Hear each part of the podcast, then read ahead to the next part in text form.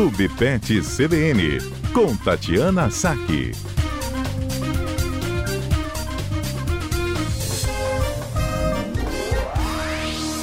Conosco, ao vivo, Tati Saque. Boa tarde, Tati. Boa tarde, Fábio. Boa tarde, ouvintes da CBN. É, você estava acompanhando um pouquinho, né? E poderia até nos falar, né? Pontuar que pets também ajudam na nossa saúde mental, não é isso? E ia falar exatamente isso, Fábio. Estava pensando, pensando nisso. É, primeiro, eu gostaria de parabenizar todos os colegas médicos veterinários, que hoje é o nosso dia. É, isso mesmo. E, assim, e dizer que realmente um animal pode mudar a vida de muitas pessoas muitas pessoas com problemas de depressão, de angústia, de às vezes até síndrome do pânico, doenças diversas é, mentais, né, e, e, distúrbios psicológicos, os animais, eles muitas vezes eles servem como um porto seguro para essas pessoas. E existem inúmeros trabalhos que, que relatam isso, né, da, dos benefícios que um animal de estimação pode trazer para as pessoas é, não só na questão dos distúrbios mentais, mas também é, em, outras, em outras situações. Mas é, eu já atendi inúmeros clientes, assim, inúmeros pacientes que vieram para o consultório é, para uma consulta de rotina e que os tutores relataram para mim, ah, esse animal me ajudou na hora que eu mais precisava, né? Uhum. Uma uma depressão profunda, uma tristeza, um luto pela perda de alguém. É, e muitas vezes o animal está lá fazendo companhia para essa pessoa e é, um, é, uma grande, é uma grande ajuda. Pois é, e a gente lembra, estava até lembrando aqui, né, a gente já fala dos pets no desenvolvimento né, psicomotor, quando a gente fala né, numa abordagem de uma casa que tem uma criança né, pequena, e isso ajuda bastante. A gente já falou também da ajuda disso para é, os idosos e essa importância de uma questão que não tem idade, né? A saúde mental ela nos atinge de diferentes maneiras, sim, mas também em diferentes fases da vida, né, Tati? E o PET ele pode nos trazer justamente esses benefícios que você acabou de elencar. É, exatamente. O PET ajuda a gente as, muitas vezes a pessoa que tem um quadro de depressão ou está passando por uma fase muito difícil, é, muitas vezes o que faz ela levantar da cama ou faz ela ter disposição ou ter ânimo é o animal, né? Assim, sair com esse animal na rua, dar uma volta com o cão, é, cuidar dele, fazer os cuidados gerais, né? E, e ter a companhia do animal ali, muitas vezes é o que move a pessoa. Ótimo. Bem, a gente tem que cuidar também deles, né? Por mais que a idade deles também avance, que é o tema que a gente aborda com você, é, aqui até continuando com alguns dos detalhes que a gente ainda não tinha abordado, né, Tati, sobre os nossos pets que também envelhecem com a gente. É, então, na última semana a gente falou um pouquinho sobre o que, que a gente espera, né, da velhice do nosso pet, é, quais as alterações mais comuns que costumam acontecer e hoje eu queria falar um pouquinho assim sobre o que, que a gente pode fazer né, para que esse animal envelheça com qualidade, né, envelheça com qualidade de vida e, e, e com bem-estar, porque a gente sabe que muitas vezes envelhecer não é fácil, né, tanto para o animal quanto para a gente.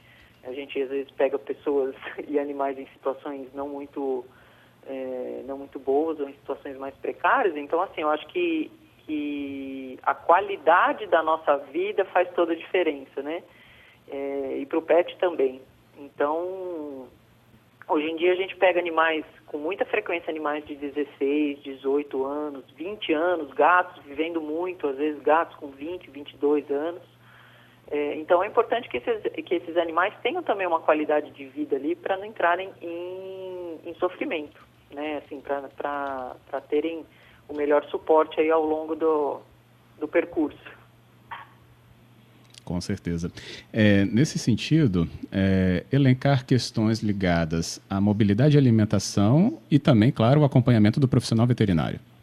É, sem dúvida. Eu, eu, assim, uma coisa que, que eu gosto muito ainda na medicina veterinária, apesar da medicina veterinária estar tá, é, se especializando cada vez mais e cada vez mais a gente tem profissionais é, diferentes áreas, né, de diferentes especialidades de dermatologia, oftalmologia, é, é, gastroenterologia, é, oncologia, enfim, tem uma série aí de, de, profissionais, cardiologia, né, uma série de profissionais aí se especializando.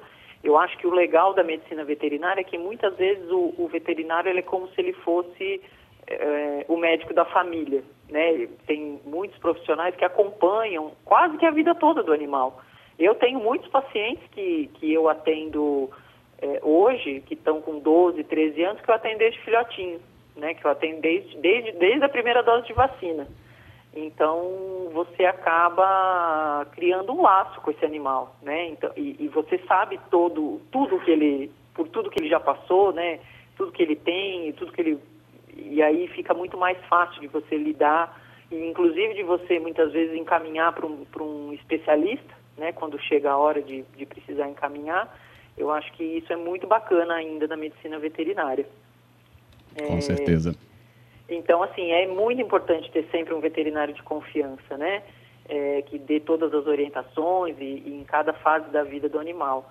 E evitar, assim, o que a gente vê muito, é, muitas pessoas ainda insistem em buscar informação é, com o vizinho, ou na internet, ou com o criador, ou uma receita mágica, ou o balconista da loja, não desmerecendo, tem muitos balconistas que fazem corretas orientações, mas a gente vê muitos absurdos, né? Então, eu acho que buscar pela buscar a informação correta é a melhor forma ali de você de você lidar com o seu animal. E se você tiver um veterinário de confiança, fica mais fácil.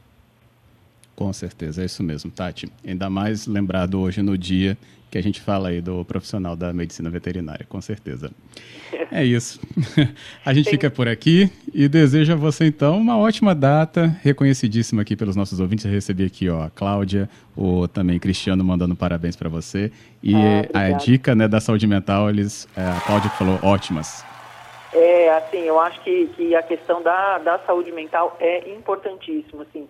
Realmente, esses relatos de, de tutores que, que vêm no que vem no consultório falando que o animal ajudou ele a atravessar uma fase difícil são inúmeros, são muitos mesmo, muitos, muitos, muitos, muitos. Então é uma coisa a se pensar. É, o animal tem esse papel também de, de apoio, de, de suporte para essas pessoas que, que estão em sofrimento, em qualquer fase da vida realmente. Isso aí, beleza, Tati. Agradeço, parabéns e até semana que vem. Obrigada, até a próxima.